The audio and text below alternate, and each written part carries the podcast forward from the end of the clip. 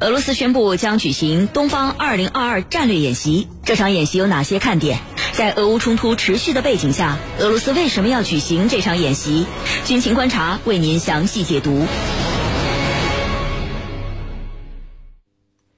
根据《环球时报》综合报道，俄罗斯国防部七月二十六号宣布，俄军定于八月三十号至九月五号在东部军区举行“东方二零二二”首长司令部战略演习。在俄乌冲突不断加剧的大背景下，这次的演习引起了国际社会的高度关注。与此同时，乌克兰高层近期频频向外界宣称将发动所谓的大反攻，呃，但是这种说法遭到了俄专家的质疑。那么这场演习到底有哪些看点？在俄乌冲突持续的背景下，俄罗斯为什么要举行这场演习呢？接下来我们就一起来关注。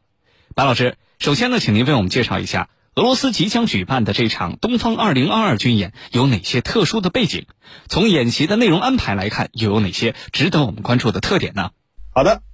呃，那么这一次呢，俄罗斯举行这个“东方二零二二”的演习，应该来说还是处于一个相对比较敏感的时间啊。那么整个演习按俄方国防部发布的新闻稿来看呢，是从八月三十号到九月三号来进行。呃，那么这个涉及到大概。东部的，就是俄罗斯东部地区的相当多的这个部队，主要还是东部军区的一些相关的这个部队。那么要会在十三个射击和演训场来进行。那么这里面呢，我们其实呃看到日本方面之前已经啊公开的要求俄方啊不要在这个所谓的南千岛群岛啊相关的靶场来进行演习。那么看来这十三个呃相关的演习地点之中呢，是包括我们的这个南千岛群岛。呃，那么整个这个演习的目的，或者说我们说这个演习可能最重要的意义，就是向外界证明，那么只有一部分俄罗斯军队参加了现在仍然在进行的特别军事行动。那么这个俄方呢，现在在东部啊进行相关的演习，实际上也是要证明，就是在东部剩余的或者说没有调往冲突区域的部队，足以保证俄方在这个区域的安全。那么能够维护俄方在这个区域的领土，包括领空、领海的相关的主权啊。那么当然，我们说西方呢一直在指责俄方，并没有透露啊，他的整个这个百万级别的军队到底有多少人啊？到底哪些具体的部队是参加了相关的这个呃，我们说这个特别军事行动？那么现在来看呢，这个俄方呢在如此敏感的一个时间啊，在这个。东部进行相关的演习呢，也是需要证明就是自己的力量，同时，呃，我们说在完成演习或者说在东部完成这个保护国家利益的相关任务，和在呃相关的西部方向上进行这个呃整个的这个特别军事行动之间其实没有多大的矛盾。但是其实呢，我们也之前看到了这个一部分啊相关的从东部地区调来的部队。很有可能是参与到了特别军事行动之中啊！俄方之前也发布了，呃，有关的一些这个新闻稿。那么因此呢，在这个情况之下，那么到底俄方在这个过程中能够动员什么样的部队？包括我们说这个动员的部队呢，能够呃这种执行相关什么的任务啊？那么应该来说还是呃值得我们去关注的啊。那么俄方的这个国防部，它实际上也明确的表示，演习的重点是什么？就是。动用武力确保东部地区的军事安全，啊，那么这个说法呢，实际上是很直白。那么当然，我们相信呢，俄方呃还是会出动他自己的这个海陆空的相关的力量，呃，那么当然，我们说俄方呢，实际上也在邀请一些这个外国的这个所谓的特遣队、军事特遣队参加相关的演习，因为我们都知道，这个东方二零一八它的演习规模差不多能到三十万。那么很多的这个呃外国的军队啊，包括我军，实际上也有参加。那么现在可能俄方呢，呃，在这个去年十二月份的时候，实际上也发布了一些相关的说法，当只是说表述是打算邀请外国军事特遣队。呃，当时的这个新闻报道里面呢，主要还是提到了白俄罗斯，并没有提到其他的国家。所以这一次呢，这个俄方的演习呢，到底能够有哪些呃外军部队参加呢？现在可能还是一个问号。最后要看俄方呃最终的这个演习的组织，包括我们说他的要执行哪些相关的科目。因为我们说这个，比如说反恐也好，或者说是呃海上的这些搜救、反海盗也好，那么这些呢，肯定是离不开周边的一些国家的支持。好的，主持人。好，谢谢白老师。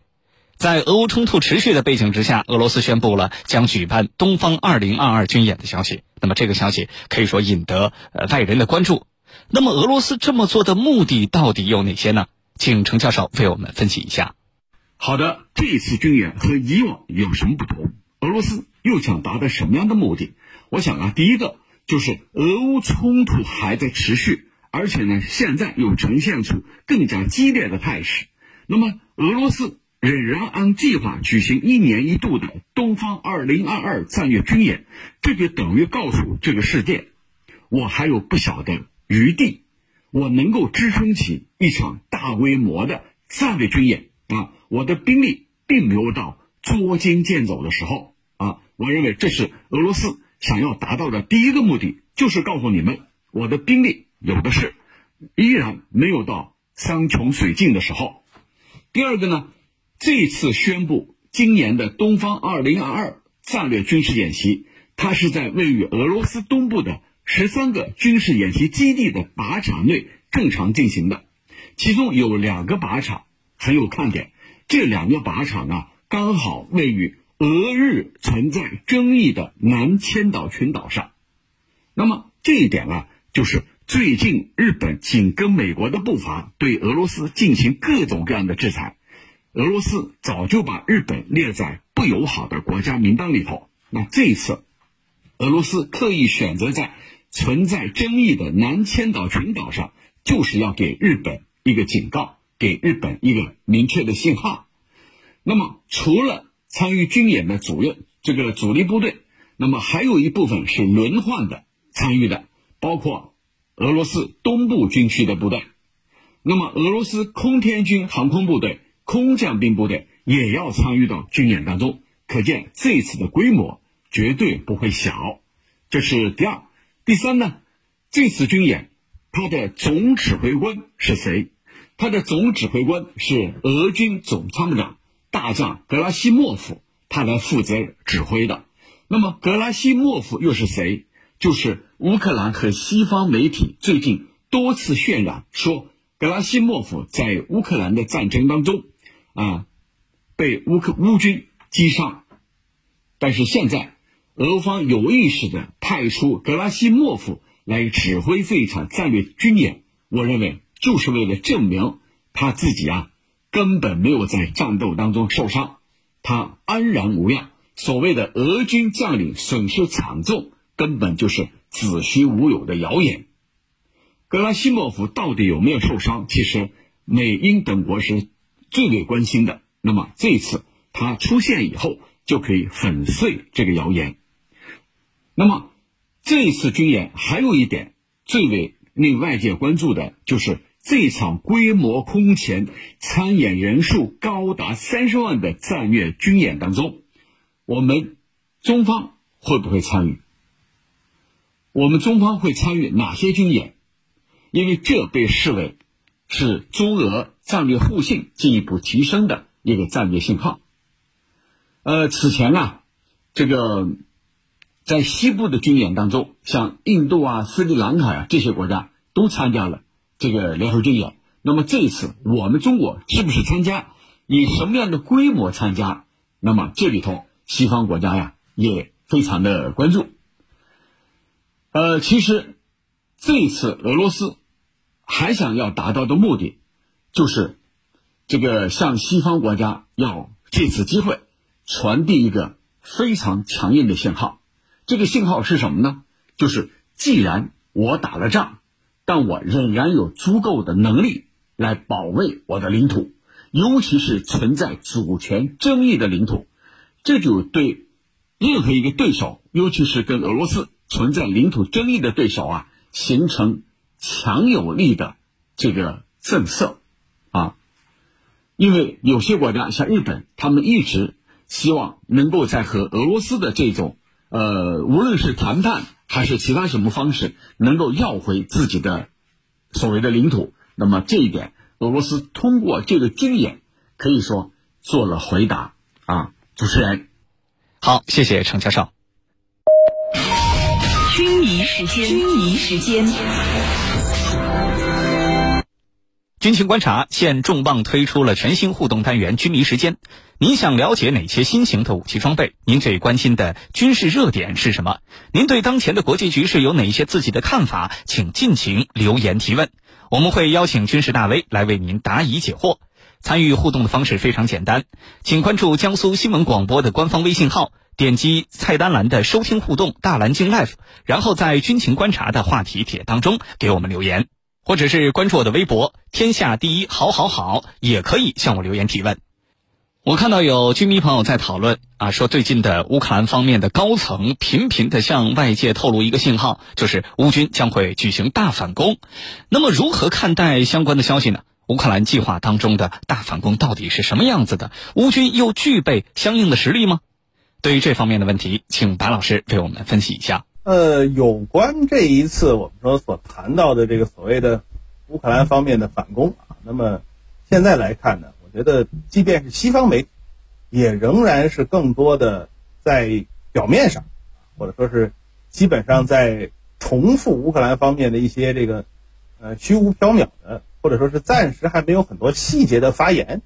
那么宣布乌克兰方面有能力啊，或者是将会那么在这个南部区域。啊，进行所谓的反击，呃，那么但是呢，我们说在相关的报道里面，我们看到的是更多的还是对这个所谓西方援助武器的威力的渲染。那么你比如说，尤其是对像海马斯啊这样的所谓的这个呃所谓的战场的远程打击神器啊，那么西方的媒体呢，不断的在渲染对这个呃赫尔松周边的一些桥梁，你比如说这个安东尼夫斯基桥啊，那么包括其他的一些桥梁的这种袭击呢，可以。应该说是使得俄方呢没有办法，或者说是在短时间内不可能完全使用相关的桥梁来支援在这一方向上的部队。呃，那么这个当然了，我们说这个西方也好，包括这个一些尤其是媒体也好，也宣称呢俄方在这个受损桥梁周边啊，受损桥梁周边在建立这个浮桥浮桥体系。呃，那么应该来说呢，对于现在，即便是一些这个。呃，我们说最反俄的西方媒体也很难去讲，说到底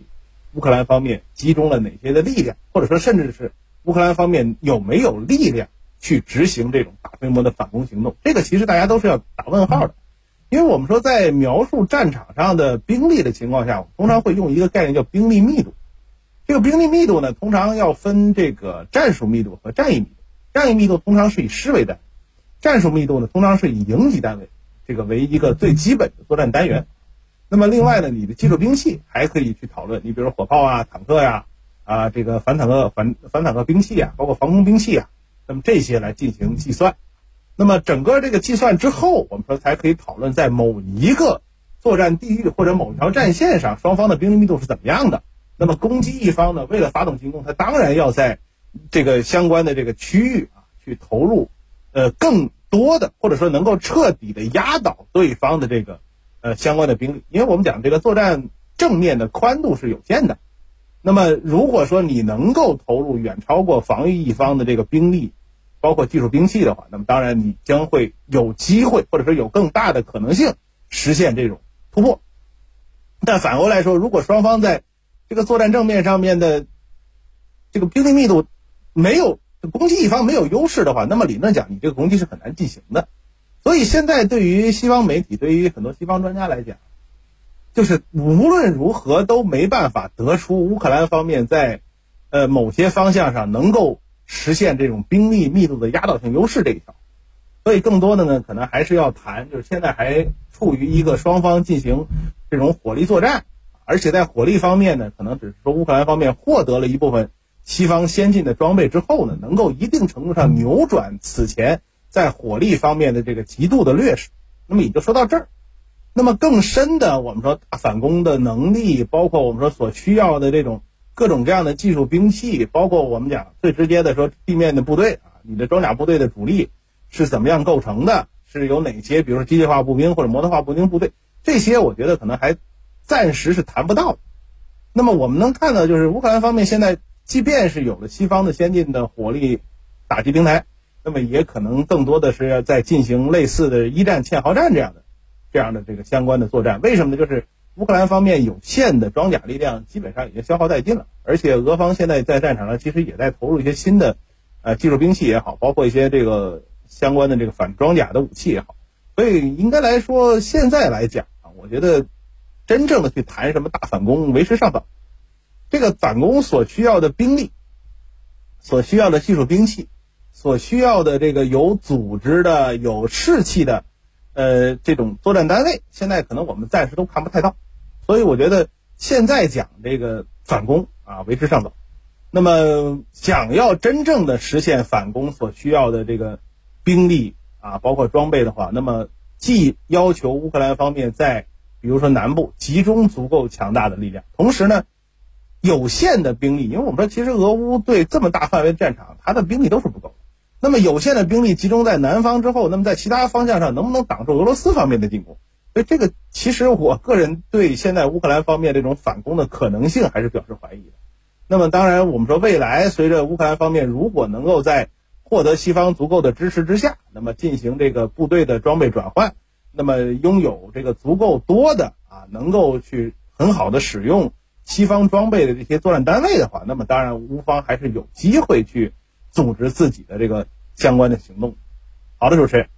好，谢谢白老师。最近一段时间呢，我们观察到俄乌冲突的焦点似乎来到了赫尔松地区。据报道，俄乌两军近期正在这一地区展开激战。那么，赫尔松地区到底有哪些重要的战略价值，让俄乌两军如此激烈的进行争夺呢？请程教授为我们解答。好的，赫尔松市是俄军发起特别军事行动之后。所控制的第一个乌克兰大城市，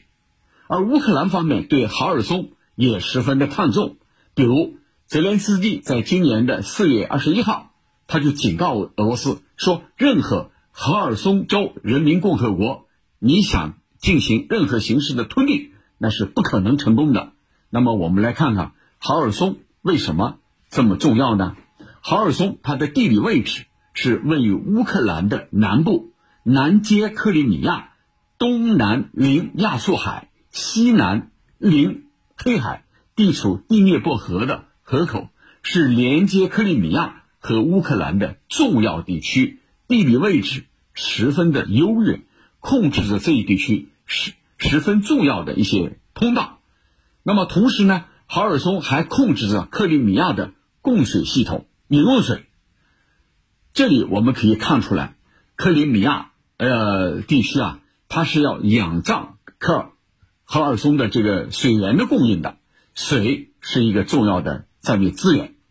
在八年前，这一条运输运输线就因为经济封锁被乌克兰方面中断过。当时俄罗斯方面就意识到了，如果启用铁路从克里米亚向哈尔松居民运送人道物资或者建筑物资的话，那么就要通过这个通道，所以这个地方非常的重要。那么除此之外，还有哪些战略价值呢？就是哈尔松州它的工业发展，它具有十分重要的潜力。工业部门，比如说像造船、修船业、机械制造业、能源燃料生产，还有玻璃生产、木材加工、纸浆生产、轻工业、食品工业，都集中在哈尔松州。造船业在这个州啊已经有两百多年的历史，呃，哈尔松最大的造船厂是建于一九五一年，